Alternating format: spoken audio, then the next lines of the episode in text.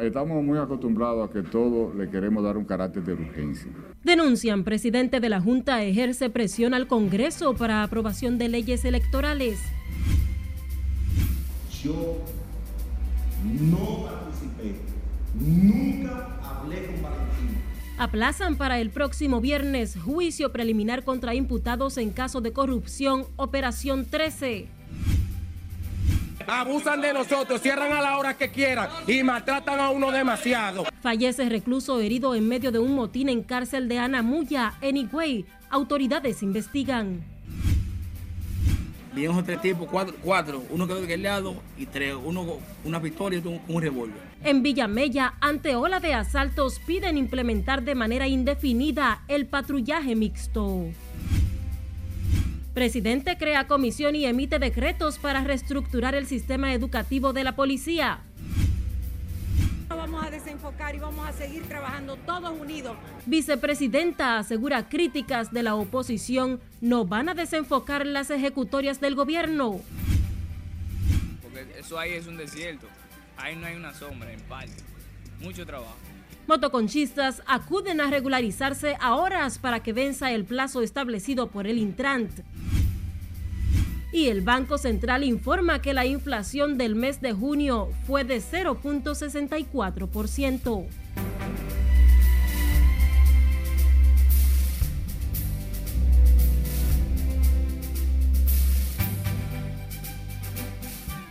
Bienvenidos a la emisión estelar de Noticias RNN. Soy Escarelet Guichardo y esta noche les estaré informando acerca de los acontecimientos de esta jornada. Iniciamos esta emisión de noticias con la Comisión Especial que estudia los proyectos de modificación a la Ley de Partidos y Orgánica de Régimen Electoral.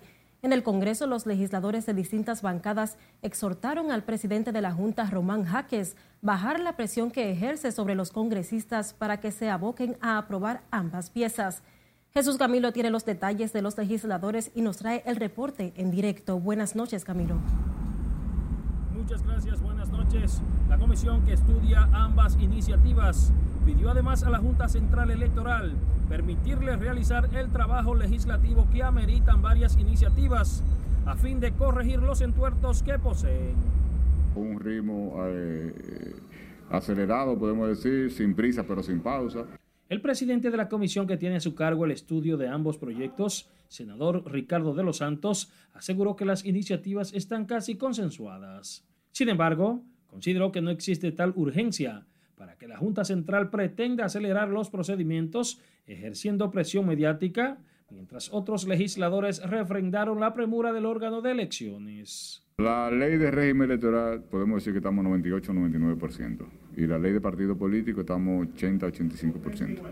Es decir, que estamos bastante avanzados en ambas leyes. La Junta tiene que aguantarse, tiene que verlo sometido eh, a principio de legislatura. Ya estamos apenas a 10 días o 12 días de terminar la legislatura, que quiere decir que estamos haciendo lo, lo humanamente posible para que se pueda conocer en esta legislatura. De lo contrario, habrá que someterla nuevamente en la próxima, en agosto. Precisaron que en el marco de la agenda establecida, ambas piezas podrían ser conocidas en la actual legislatura, pero sin ejercer ningún tipo de presión. Yo creo que eh, sería importante que nosotros no tuviéramos eh, el tiempo necesario para estudiar sin presión, eh, sin inclusión de la politiquería, siempre pensando en darle a la República Dominicana un ordenamiento legal.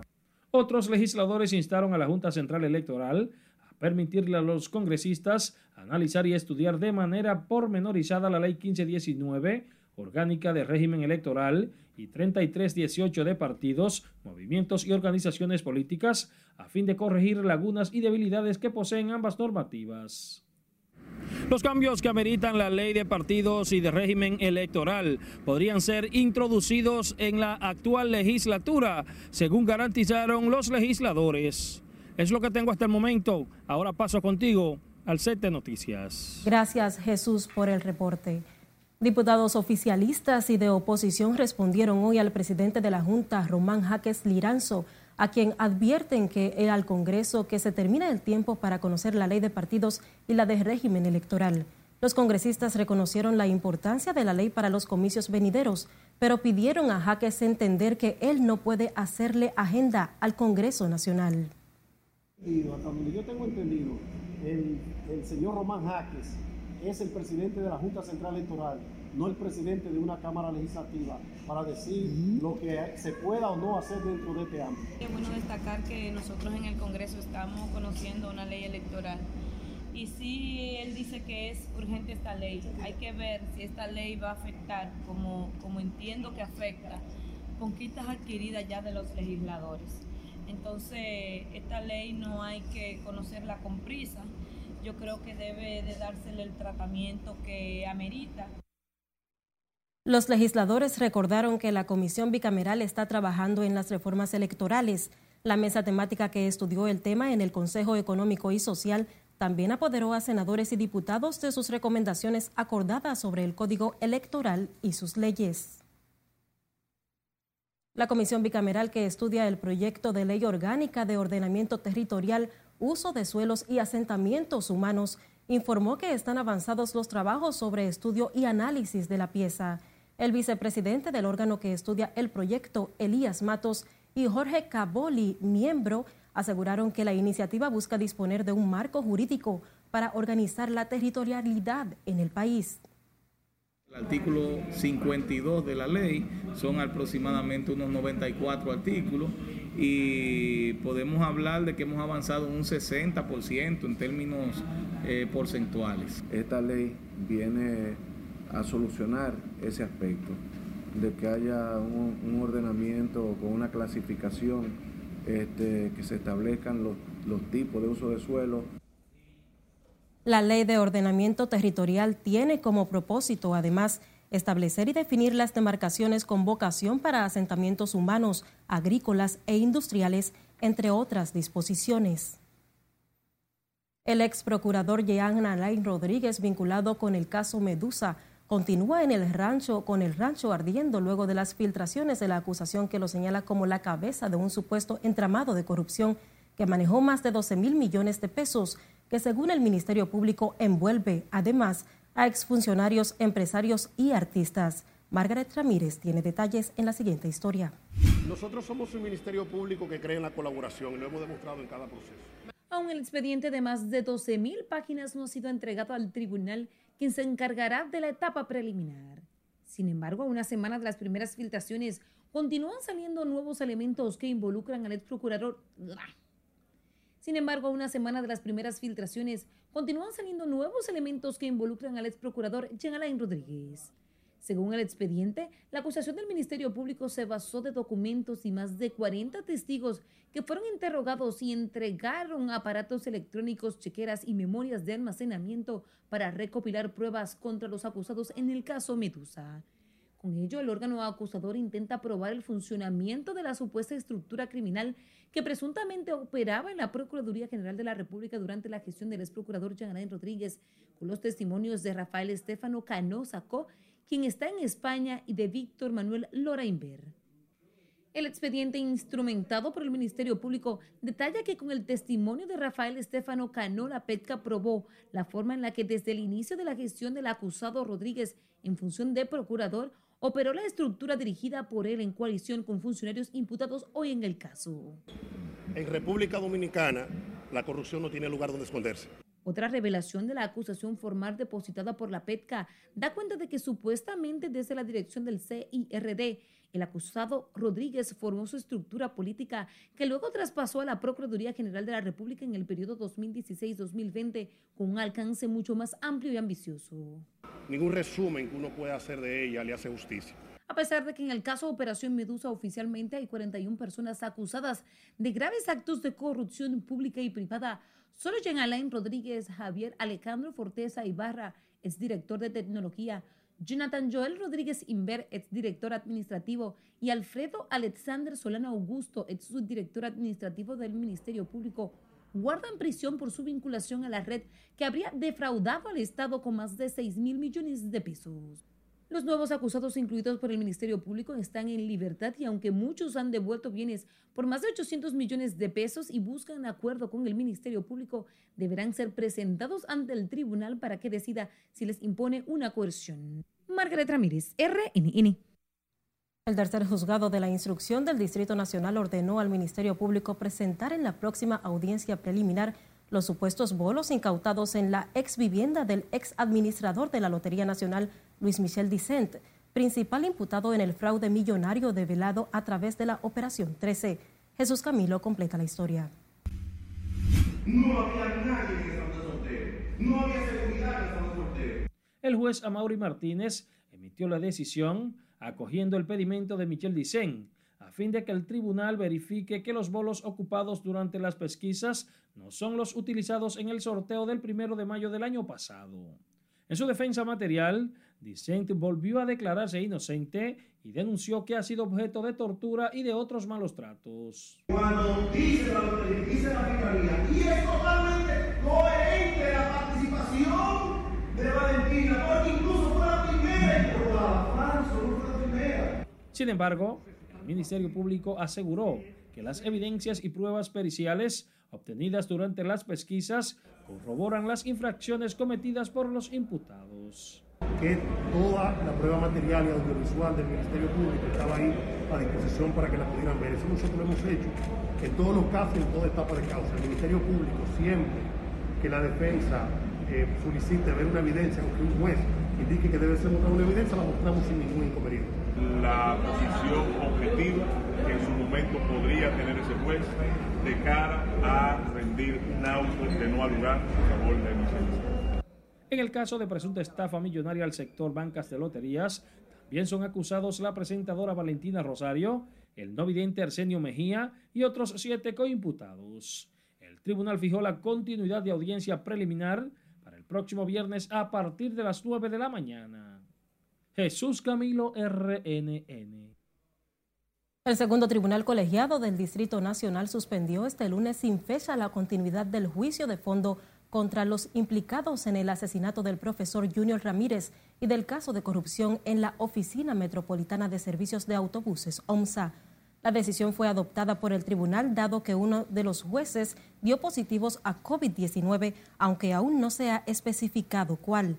El Ministerio Público acusa a Argenis Contreras como el principal autor material del secuestro y asesinato del abogado y profesor universitario Ramírez Ferreras, así como a José Mercado, Víctor Ravelo Campos, Jorge Abreu, Heidi Peña y Lilian Francisca Suárez Jaques, en tanto que por los hechos de corrupción en la OMSA enfrentan cargos el exdirector de esa institución, Manuel Rivas, y Faustino Rosario Díaz. El Partido Reformista solicitará un espacio para que la ley de extinción de dominio en el Senado sea consensuado este martes antes de someter su aprobación, mientras que el vicepresidente del Senado, Santiago Zorrilla, pidió escuchar las propuestas de la Procuradora sobre esa normativa. Nelson Mateo con la historia. Rápido y bueno no andan juntos. El Senado convocó a sesión este martes para conocer el informe favorable sobre la ley de extinción un espacio que el vocero reformista Rogelio Genao ha dicho que aprovechará para sugerir que la propuesta sea conocida artículo por artículo. Lograr los consensos necesarios. Eso es el procedimiento especial que nosotros plantearemos.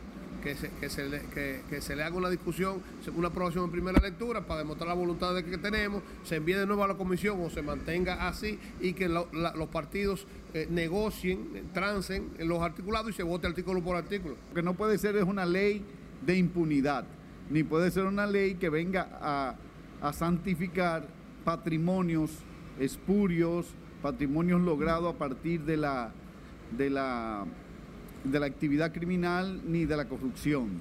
Genao reconoce que la de extinción de dominio es una ley orgánica. Lo mismo piensa Priscila de Olio, legisladora del Partido de la Liberación Dominicana. Al nivel nacional queremos, necesitamos un consenso para poder contar con esta ley. Ahora bien, ¿por qué hacerla de manera veloz o al vapor?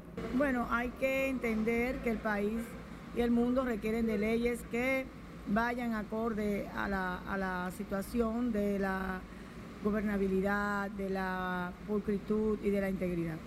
El vicepresidente del Senado sugiere no apresurar la pieza. Para que no nos pase lo que pasó con la ley de partido político y la ley electoral, que se trabajó hace aproximadamente tres años y estamos lo mismo nuevamente. Dos o tres años lo que hace trabajo y estamos lo mismo otra vez con ella. ¿Por qué? Porque se trabajó a prisa.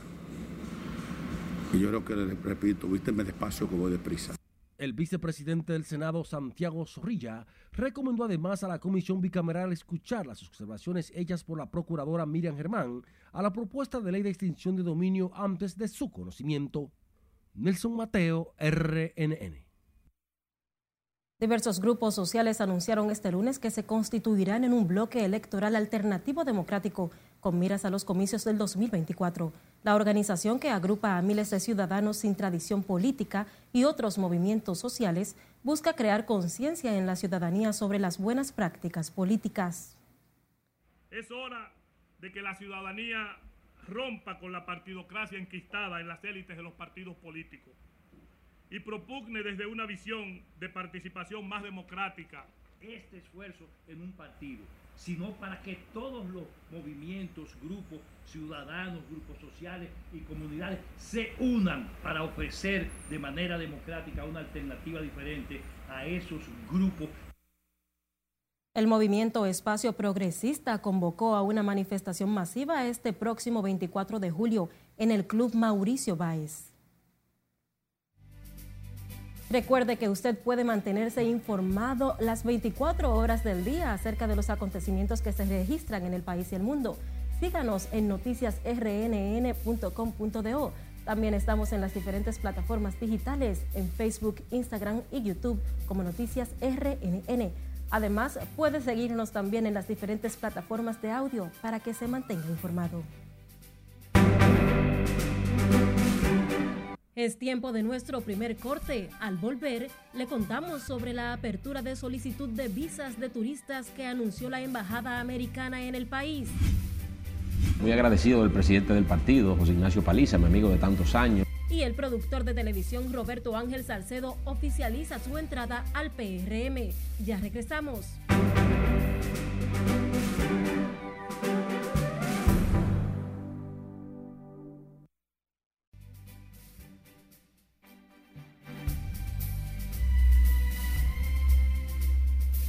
Abrimos la ventana al mundo con Sri Lanka, que ha estado inmersa en un agitado clima de protestas a causa de la grave crisis económica del país.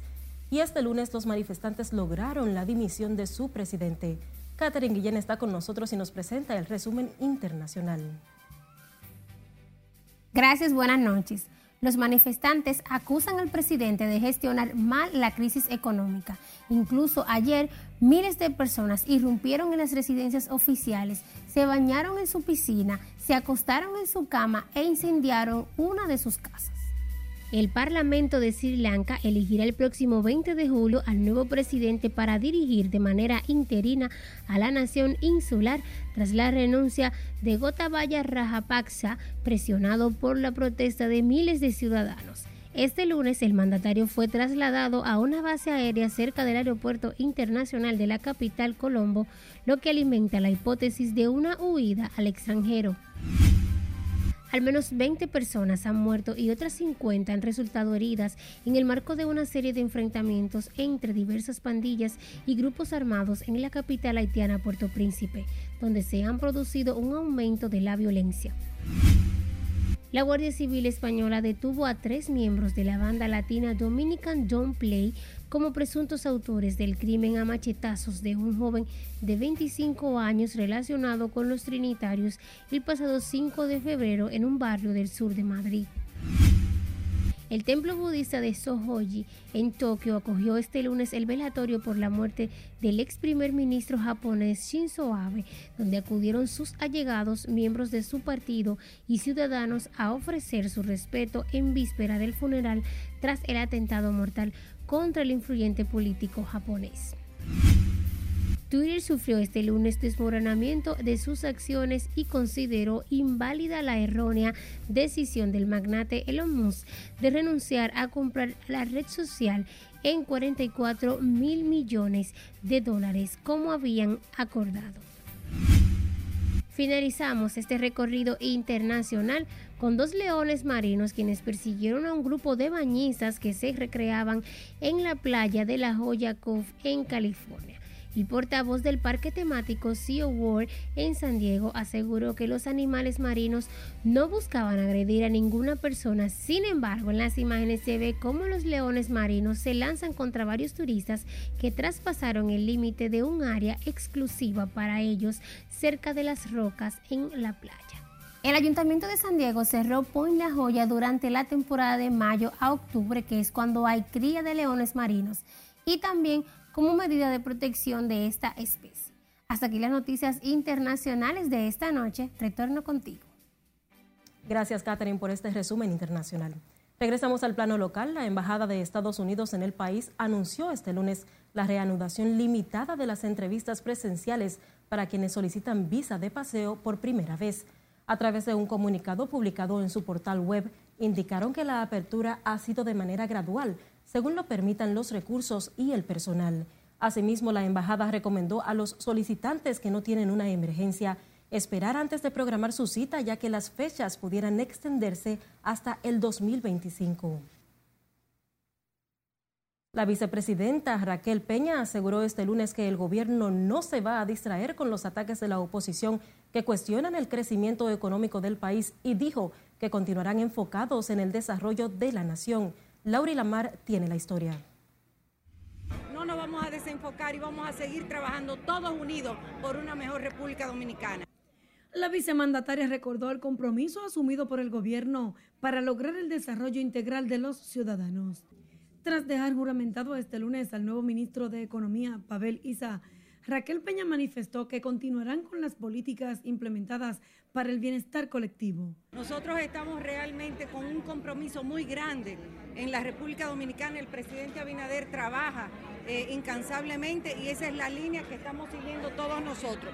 Mientras que el nuevo titular de Economía, al responder a las críticas de la oposición en materia monetaria, dijo que en gobiernos pasados la población no logró percibir el crecimiento económico que experimentaba el país.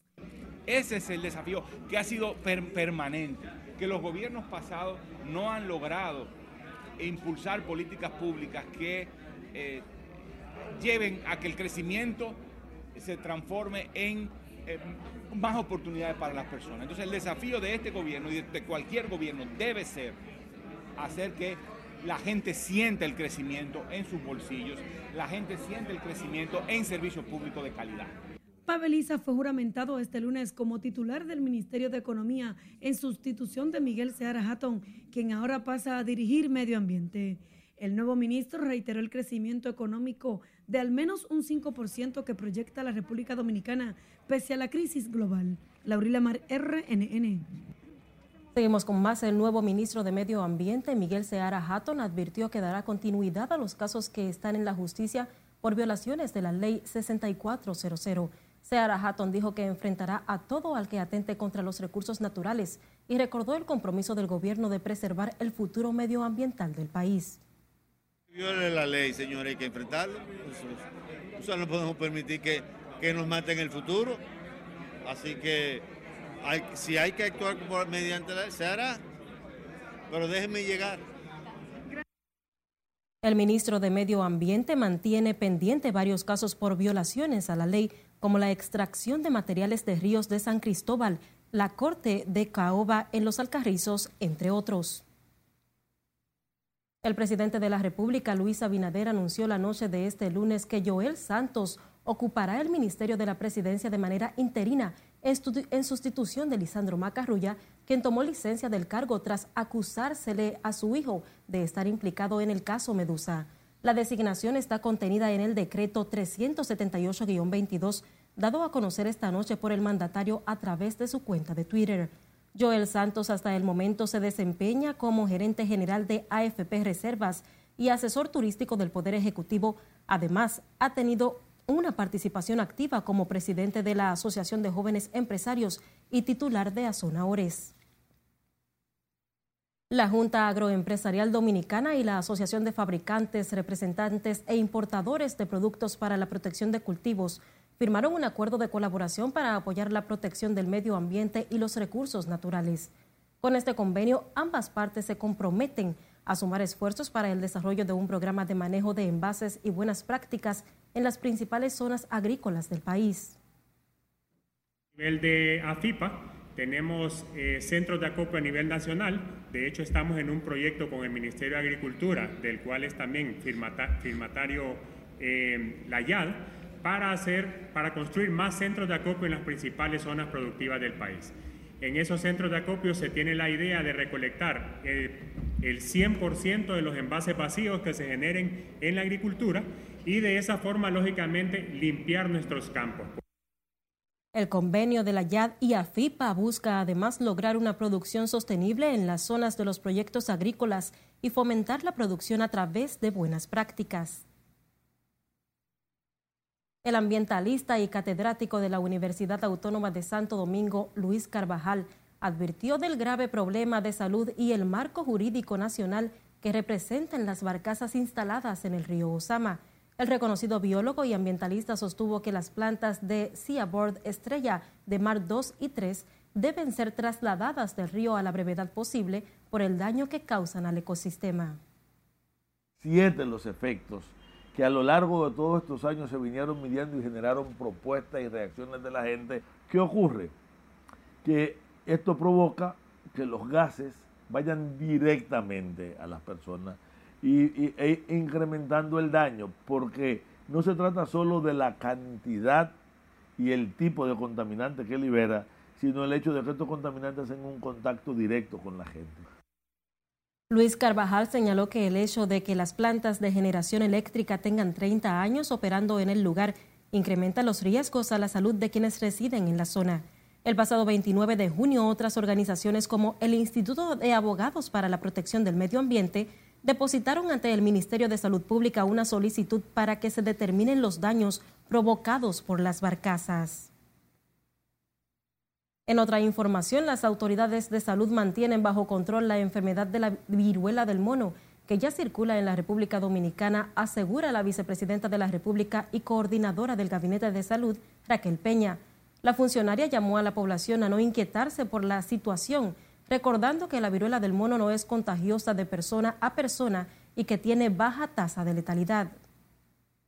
Antes, pero lo más importante es que salud pública y todo el sistema de salud está en las mejores condiciones y con todo lo necesario para atender a las personas que salgan infectadas de esa enfermedad.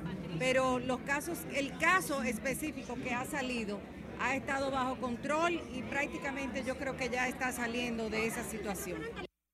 El estado de salud del primer paciente dominicano diagnosticado con viruela del mono es estable y registra síntomas leves en su organismo, según informó el Ministerio de Salud Pública. El paciente permanece aislado en el Hospital Militar Docente Ramón de Lara para seguimiento y prevención. El Ministerio de Salud Pública reportó este lunes, luego de procesar 10.433 muestras para detectar el COVID, 1.095 nuevos contagios de la enfermedad y 4.695 casos activos del virus. El boletín informativo no reporta nuevas defunciones en las últimas 24 horas, por lo que la cantidad de decesos se mantiene en 4.383 y la tasa de letalidad se ubica en 0.71%. La tasa de positividad diaria está en un 21.01%, mientras que la ocupación hospitalaria se ubica en un 8.3%. El Ministerio de Salud Pública recibió a modo de donación de 597.403 dosis de vitamina A y 95.067 frascos de suplemento multivitamínico perinatal para contribuir con el cierre de la brecha de micronutrientes en el país. Las vitaminas A están dirigidas a la población de niños y niñas menores de 5 años y serán administradas a través de las estancias infantiles y puestos de vacunación. Las vitaminas fueron recibidas a través de la Dirección de Gestión de Salud de la Población. En otra información, el fideicomiso Pro Pedernales, representado por la Dirección de Alianzas Público-Privada, el Departamento Aeroportuario y la fiduciaria Reservas, firmaron un acuerdo para unificar los esfuerzos en la ejecución del proyecto por el desarrollo de la provincia sureña de Pedernales. Las entidades pactaron facilitar asistencia técnica en el desarrollo de las obras de infraestructuras de servicio sanitario, eléctrico y de competencia. Desarrollar una zona tan importante para el país como es la región sur, pero al mismo tiempo la provincia de Pedernales. Nosotros estamos suscribiendo lo que debe ser el inicio del desarrollo y del destino turístico más importante de la región. Sin el aeropuerto no puede haber turismo, no puede haber desarrollo hotelero. Sin hoteles tampoco puede haber aeropuerto. Durante la rúbrica del convenio, del convenio, las instituciones firmantes resaltaron que esta iniciativa facilitará la construcción del aeropuerto de Pedernales y aseguran que para el 2024 el destino Cabo Rojo empiece a recibir los primeros turistas que llegarán directamente vía aérea. Uno, una victoria, un revólver. Es momento de otra pausa comercial. Al regreso, detalles de cómo delincuentes a punta de pistola asaltaron un colmado en Villamella. Y a pocos días de que venza el plazo le contamos cómo va el proceso de regularización de los motoconchistas. Esta es la emisión estelar de Noticias RNN. No le cambie.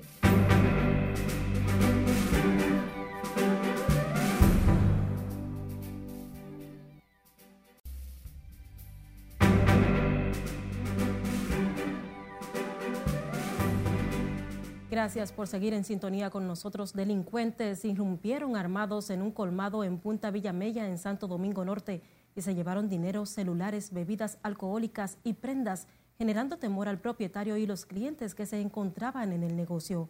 Juan Francisco Herrera con los detalles. Vimos tres tipos, cuatro, cuatro, uno quedó de aquel lado y tres, uno una pistola y otro con un revólver. Cuatro atracadores con pistola en mano entraron al colmado L&L de Punta de Villamella. Como se observa en este video, los delincuentes cargaron con dinero y despojaron de celulares, prendas y otros bienes al propietario del negocio y los empleados. Me ayudaron, todo el mundo arriba. Párense, estamos ya sentados allá afuera porque había pocas cosas de movimiento esa hora. Había tres clientes, mi esposa y dos más. Y nosotros dos, esa hora, él tenía la llave para la cena asumieron ahí la llave, dijeron, entra para ir mejor tú. Nos llegaron para acá adentro, entraron, hicieron pila de whisky que ven ahí, igual dinero que encontraron arriba, que vienen con cajón, lo recogieron todo, se lo llevaron. Ahí quedan la cadena, a mi esposa la cédula y el teléfono, a un cliente que quitaron también el teléfono. Los delincuentes irrumpieron de forma violenta al colmado a punta de pistola. Amenazaron a todos los que estaban en el negocio. Porque uno estaba ahí, quién sabe. Uno pensaba que estaba relajando. Después fue que uno vio la verdad, fue. Estaban decididos, sí, un revólver, tenían una pistola ahí.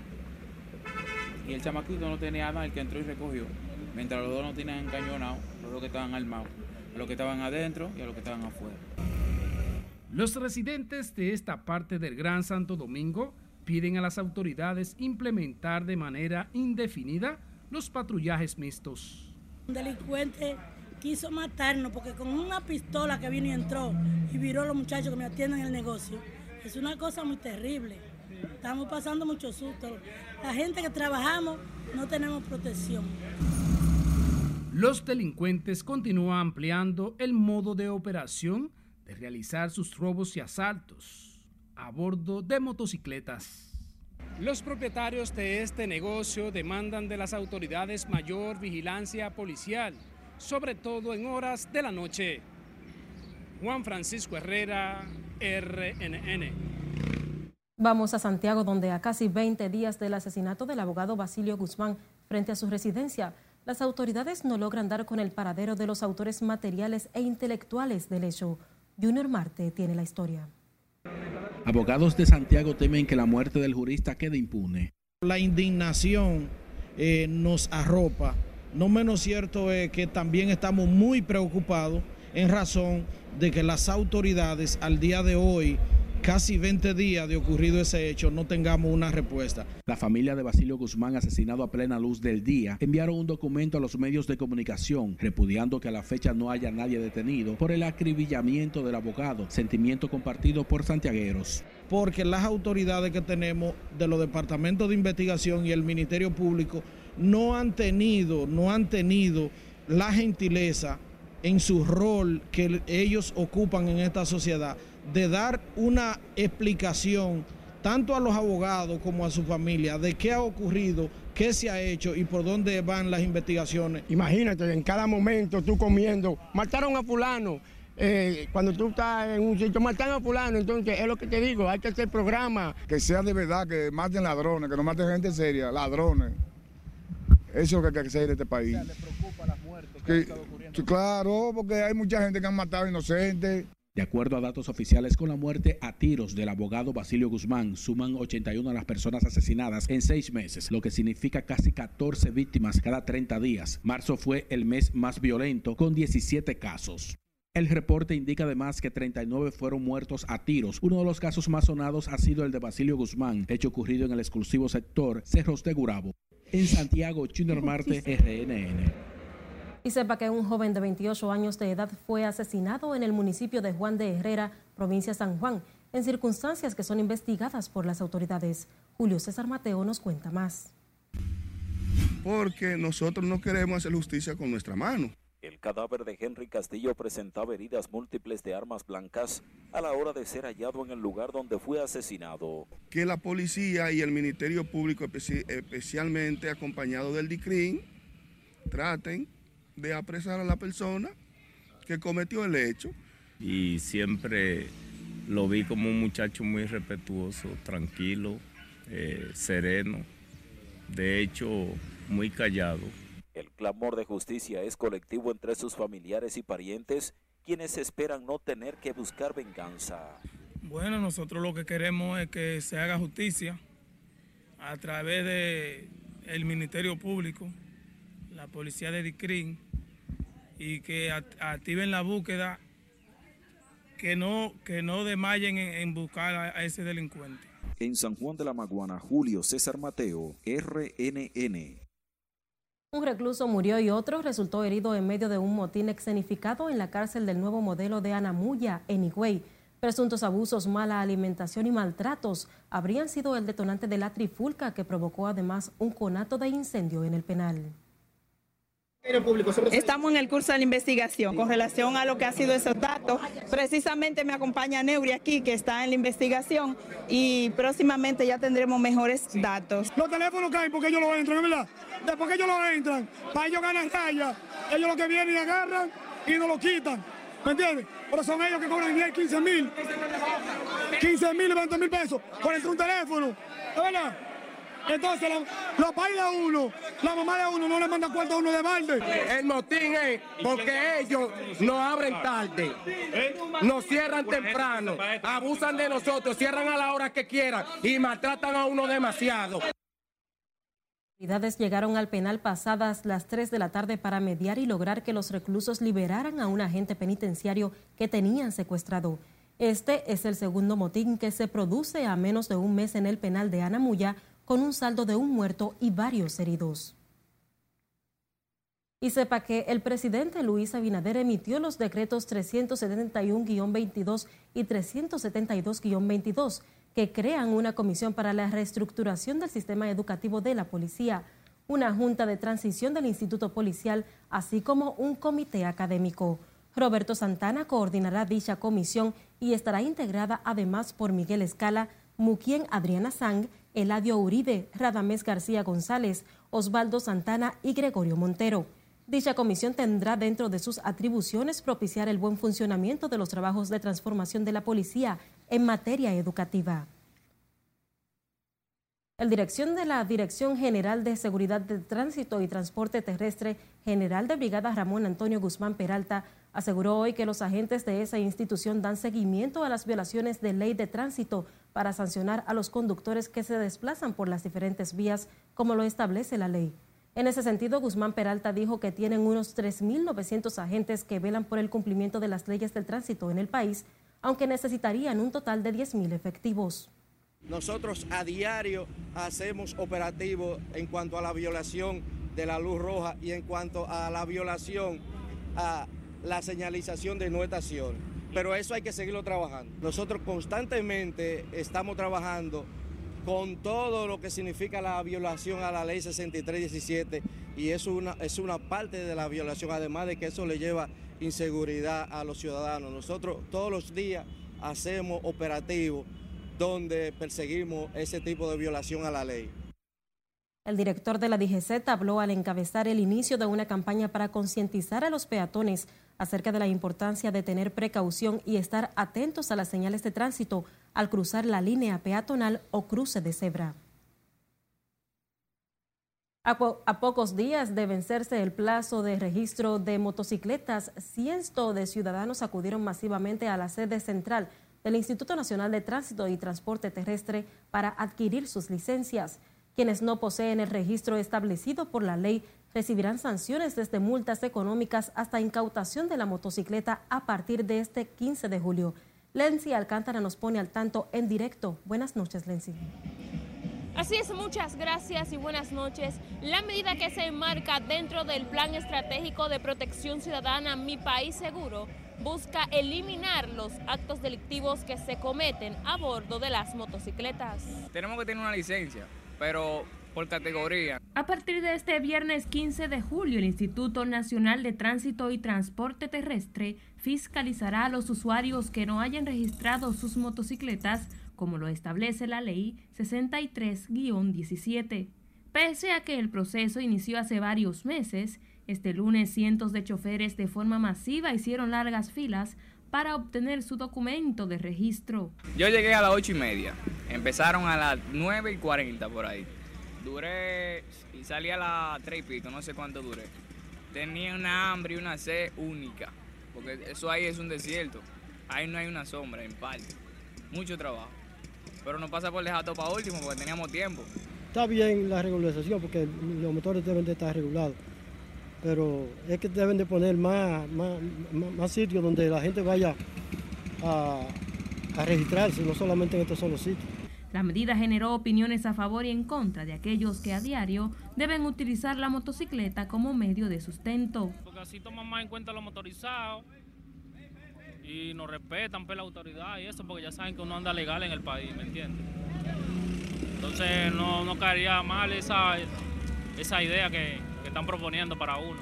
Yo eh, opinaría que ellos deberían de dar un chance más, más largo porque supuestamente ellos de repente fue que vinieron así, en 15 días todas las motocicletas que faltan por registrarse no se van a registrar en ese tiempo. No son demasiado. A pesar de que nosotros aquí estamos todos registrados. De su lado, el presidente de FENAMOTO, Óscar Almanzar, informó que la disposición de las autoridades viales debe ser revisada ya que los extranjeros no se le permite obtener el documento pese a estar legales. Aquí hay muchos venezolanos que se trasladan en una motocicleta y trabajan dando servicio en una motocicleta. Aquí hay muchos nacionales haitianos que andan en una motocicleta, colombianos. Entonces, ese plan de decirle a la persona que tienen hasta el 15 de este mes para registrarse, entonces estos extranjeros que quieren registrarse y no pueden, entonces estarán presos a partir del 15 de, el 15 de julio.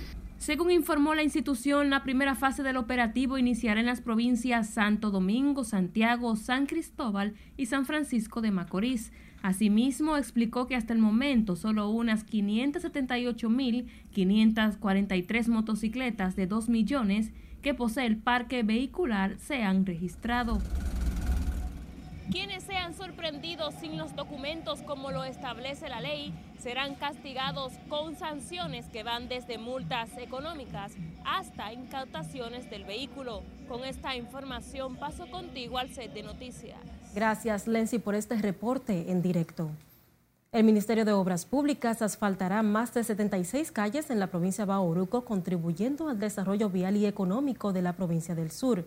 En visita a la zona de Línea Ascensión, se comprometió a terminar estas obras que incluirán aceras y contenes y que son bien valoradas por los residentes en Bauruco.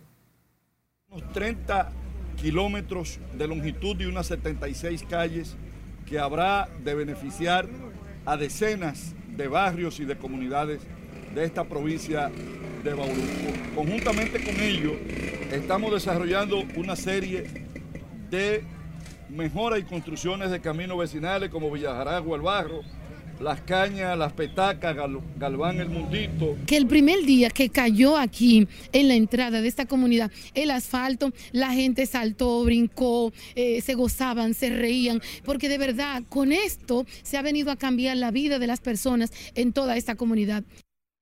Decenas de sectores serán beneficiados con el asfalto de sus calles que durante décadas lucieron polvorientas y enlodadas en épocas de lluvia en perjuicio de la dinámica económica y social de la provincia de Bauruco. Autoridades dominicanas en Dajabón entregaron varias reses que habían sido robadas en el territorio dominicano y llevadas al vecino país de Haití. La entrega la hizo la gobernadora Rosalba Milagros Peña y el cónsul en Juana Méndez, Margarito de León. Hemos estado eh, pidiéndole, pidiéndole a los dominicanos que traten de dejarnos a, las autoridades resolver ese problema de una forma amigable para que no haya eh, ningún tipo de, de, problemática con los haitianos y con nosotros. Que haya una comunicación fluida para evitar que ciudadanos dominicanos amenacen con violencia y lo mismo que ciudadanos haitianos amenacen con violencia para recuperar un bien robado. Los pequeños ganaderos agradecieron el esfuerzo de las autoridades dominicanas, así como también a las haitianas por la recuperación de sus ganados. Nuestro corresponsal de la zona fronteriza, Domingo Potter, sirvió la información. Y sepa que el empresario y productor de televisión Roberto Ángel Salcedo anunció su entrada formal como miembro del Partido Revolucionario Moderno. El presidente del PRM, José Ignacio Paliza, ponderó la trayectoria del joven político, lo que también destaca la secretaria general del PRM, Carolina Mejía. Es una persona que desde que yo tengo uso de razón solamente lo he visto trabajando. Y en el trabajo ha logrado forjar una vida, una trayectoria y un buen nombre en sus quehaceres. Tener a Robertico en el PRM es esa alegría de ese joven, de ese hombre talentoso, que viene de un espacio donde, a pesar de tener en su familia otros que han servido, han hecho servicio público, viene decidido por convicción a hacer también y a poner de su parte para ayudarnos como país. Muy agradecido del presidente del partido, José Ignacio Paliza, mi amigo de tantos años, mi querida amiga Carolina Mejía, por la recepción. Me siento muy complacido y muy comprometido de que a partir de este momento nos integramos de manera formal a las filas del partido y consecuentemente a toda la labor política partidaria. Salcedo explicó que después de durar mucho tiempo recibiendo el respaldo de la gente en las actividades privadas como la televisión y el cine, entiende que debe devolverle en alguna medida en servicio y la atención a la sociedad. Hay un programa de apoyo, se le dieron 700 millones al productor de pollo, 1.500 millones de pesos para el subsidio de los fertilizantes. Es momento de una última pausa. Al volver, sabrá por qué las autoridades garantizan estabilidad y abastecimiento de los productos de primera necesidad. También le contamos a cuánto ascendió la inflación en el mes de junio, según datos ofrecidos por el Banco Central. No le cambie.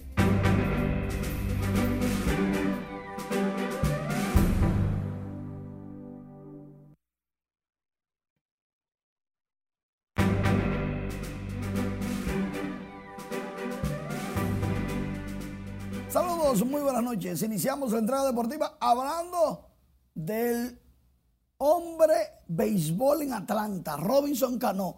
Y fue que los Bravos lo consiguieron desde los padres por un dólar. Lo cambiaron por un dólar. Llegó a Atlanta contra los Metros de Nueva York, su primer equipo de esta temporada, y batió de 3-2. Primer turno, línea, cajetazo. Y en el segundo, no se dejó esperar Cano y volvió a conectar de hit. Pero Max Scherzer y los Metros ganaron el juego cuatro carreras por una. Cano dio sus dos sencillos por el medio del terreno y con fuerza. Muy buen debut con los Bravos de Atlanta. Y si ese es el Cano que vamos a ver, los demás se van a lamentar porque con los padres lo bajaron a AAA porque no estaba bateando con los metros. Tampoco le dio un coco, pero a jugar por las apariencias el hombre llegó como el merengue aquel. Mientras tanto, Stanley Marte lamentablemente no está jugando con los Metros de Nueva York, está en la lista de día a día. Tiene molestias físicas el dominicano que va al juego de estrellas siempre y cuando se cure. El juego de estrellas será el próximo 19 de este mes de julio. Estaremos por allá cubriéndolo para todas las redes sociales, página web y noticieros. Mientras tanto, Wander Franco lamentablemente se fue a la cirugía. Tiene una lesión en una mano sin haber hecho nada, simplemente un swing, se lesionó la mano de cuatro a cinco semanas y podría extenderse a ocho. La recuperación de Wander Franco, que nada más y nada menos le dieron un contrato, no sé mucho, de 181 millones. Vladimir Guerrero Jr. será el primera base del equipo, todos estrellas de la Liga Americana.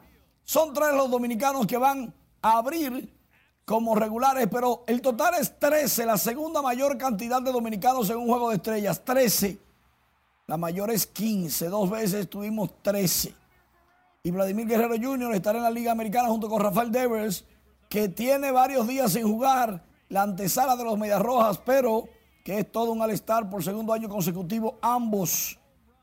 Devers está caliente, le ganó la carrera a José Ramírez, también dominicano, que también estará en el juego de estrellas como reserva de la Liga Americana. En la Liga Nacional, Manny Machado, el antesalista estelar, el ministro de la Defensa, Manny Machado estará por los padres de San Diego y República Dominicana. El hombre ya dijo que para el clásico está ready to go, el clásico mundial, muchas expectativas, será para el 2023 y el equipo dominicano desde ya lo dan como uno de los grandes favoritos junto con Estados Unidos. Claro que hay que tenerle cuidado a Corea, a Japón y a Venezuela pocas personas mencionan a Venezuela porque no ha ido bien en clásicos anteriores, pero Venezuela tiene un equipazo. Lo importante, que a nosotros que hay que ganarnos. Como debe de ser. Así es. Gracias, Manny. Aunque algunos países de Latinoamérica son afectados por la escasez de alimentos, la República Dominicana mantiene un abastecimiento de productos de la canasta básica y estabilidad en los precios a pesar de la inflación. Así lo afirman funcionarios, comerciantes y consumidores. Y como nos cuenta Laura Lamar en la siguiente historia, hay consideraciones de que es necesario implementar medidas adicionales para dinamizar la cadena de producción. Hemos visto al gobierno haciendo esfuerzos para mantener estabilidad en los precios el conflicto bélico entre Rusia y Ucrania y los efectos post-pandemia son factores que siguen incidiendo en los precios de los alimentos básicos en República Dominicana, que sin embargo mantiene una estabilidad en los costos y el abastecimiento.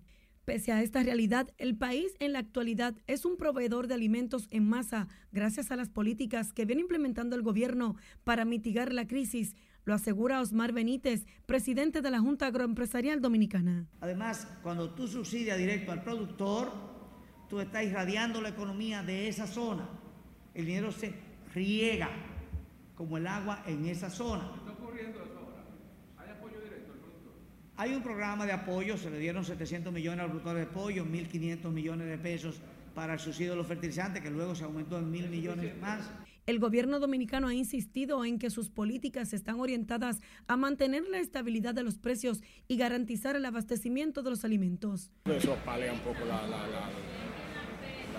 economía de, los infelices, que son más vulnerables, pueden comer un poquito más barato y cuando ponen esa cuestión de INEP y esas cosas que los consumidores reconocen la crisis mundial, aunque se quejan de la variación en los precios por la cadena de intermediarios. A pesar de que otros países están pasando la mil y una, nosotros, aunque esté caro, pero hay de todo, gracias a Dios. Pero yo creo que la crisis es mundial, eso no es solamente a nivel de nuestro país. Países como Holanda, que es el segundo mayor exportador de productos agrícolas del mundo, atraviesan en la actualidad por una crisis a la que se suman protestas y bloqueos del sector agrícola. Para el presupuesto del próximo año, el gobierno dominicano estima un subsidio superior a los 25 mil millones de pesos para evitar el impacto de la inestabilidad internacional en los precios de la canasta básica. Laurila Mar, RNN. El Banco Central informó este lunes que el índice de precios al consumidor de junio registró una variación de 0.64% con respecto a mayo de 2022, situando la inflación acumulada en el primer semestre de este año en 4.96%. En la actualidad, la inflación interanual medida desde junio de 2021 hasta junio de 2022 se ubica en 9.48%. El informe indica que la inflación subyacente del mes de junio de este año registró una variación mensual de 0.54%, alcanzando el crecimiento anualizado de 7.11%, con lo cual se evidencia una disminución con respecto a la tasa de 7.29% del mes de mayo de 2022.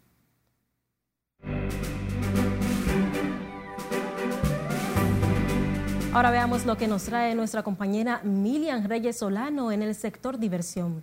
Buenas noches, Milian. Adelante. Gracias, buenas noches. El cantautor dominicano Juan Luis Guerra puso a bailar todo el fin de semana a los españoles como parte de su gira entre Mal y Palmeras que realiza por el país iberoamericano. Más detalles a continuación. La música del maestro Juan Luis Guerra puso a bailar a cerca de 25 mil personas en el Festival Cruilla de Barcelona. El cariño de los españoles a Juan Luis quedó evidenciado en el video donde miles de personas cantan a coro la bilirrubina, un clásico del artista dominicano. Según los medios catalanes, pocas veces se había visto un concierto tan multitudinario. Lo propio sucedió este domingo en el escenario de Winsick Center en Madrid, donde Juan Luis Guerra ofreció un repertorio inspirado en sus más recientes producciones. Tras 25 años de historia musical, Wisin y Yandel han asegurado que esta gira que los llevará por diferentes países es el cierre definitivo de su junte. Los artistas cantaron por última vez en el país. Miles de fans que se dieron cita empezaron las filas desde tempranas horas algunos aguantaron la lluvia que refrescó la noche para disfrutar hora y media de un espectáculo en el que interpretaron sus grandes éxitos.